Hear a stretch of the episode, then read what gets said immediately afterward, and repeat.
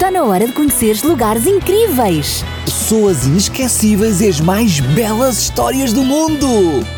Vem daí Para uma viagem fantástica! Sara, vamos continuar a nossa viagem fantástica até Jericó? Claro que sim, Raquel, mas estou-me aqui a lembrar que nós temos de convidar os nossos amiguinhos para eles virem connosco. Claro, Sara, não podemos ir sozinhas. Precisamos que todos os amiguinhos embarquem connosco nesta aventura. Podes convidá-los agora. Sim, Raquel. Olá, amiguinhos. Então vamos continuar esta viagem fantástica até Jericó? Então apertem os cintos e. Vamos voar!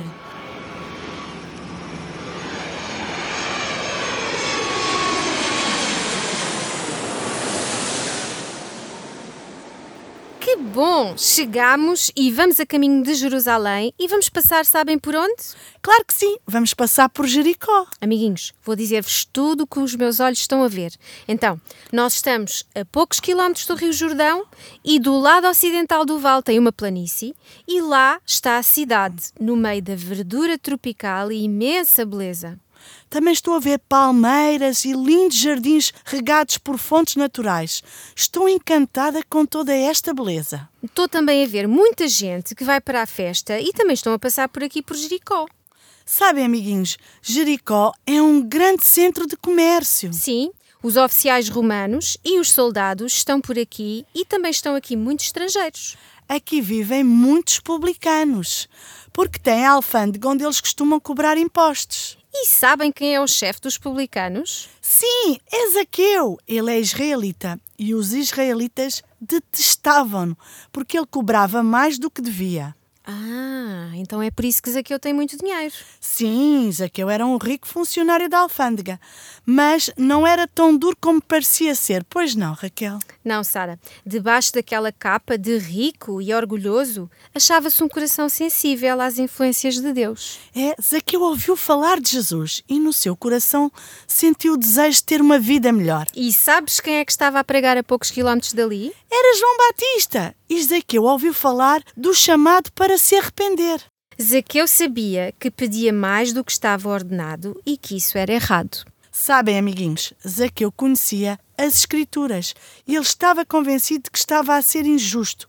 E ele sentiu-se um pecador aos olhos de Deus. Então Zaqueu começou imediatamente a obedecer à certeza que tinha tomado conta dele e a devolver dinheiro àqueles que tinha prejudicado. Certo dia, Zaqueu ouviu uma boa notícia.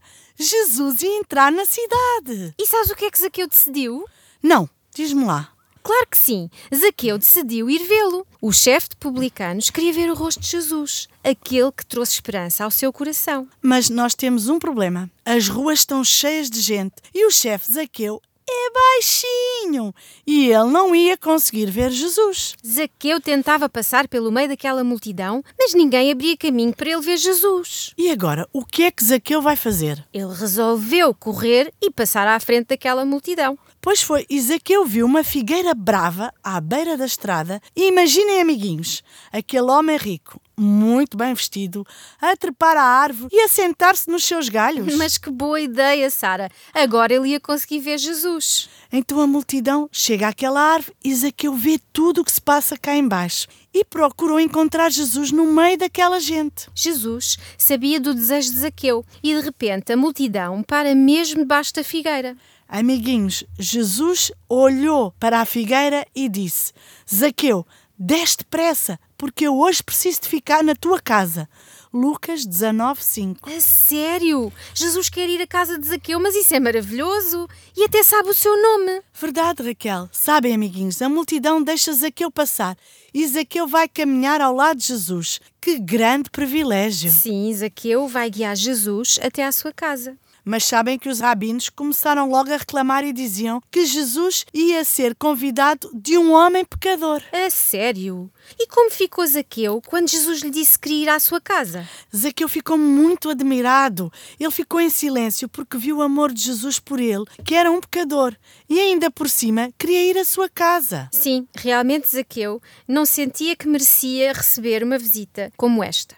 E sabes o que é que o Zaqueu resolveu fazer ali à frente de toda a gente? Não, não sei. Resolveu fazer pública a sua confissão e o seu arrependimento. E diante daquela multidão disse: Ó Senhor, eu vou dar aos pobres metade de todos os meus bens, e às pessoas a quem prejudiquei vou dar-lhes quatro vezes mais.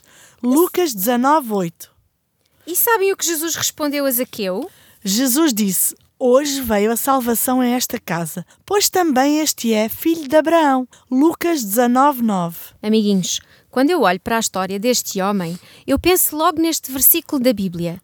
As coisas que são impossíveis aos homens são possíveis a Deus. Está em Lucas 18, 27.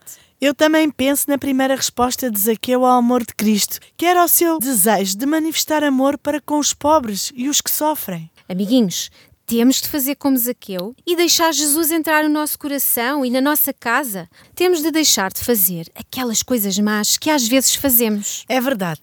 Amiguinhos, acabei de reparar em algo também muito importante. É que a família de Zaqueu foi a mais sortuda de entre todas as famílias daquela cidade. Pois foi, e eu já consigo imaginar toda a família de Zaqueu reunida à volta de Jesus e a ouvirem as suas palavras. E agora chegou a vez de nos despedirmos com esta frase: Zaqueu recebeu Jesus não somente como um convidado de passagem na sua casa, mas como alguém que vinha habitar no seu coração. Adeus, amiguinhos! Grandes e pequenos. Cheinhos ou magrinhos. Que Deus vos abençoe hoje e sempre. E não esqueçam, Vamos continuar juntos nesta viagem fantástica.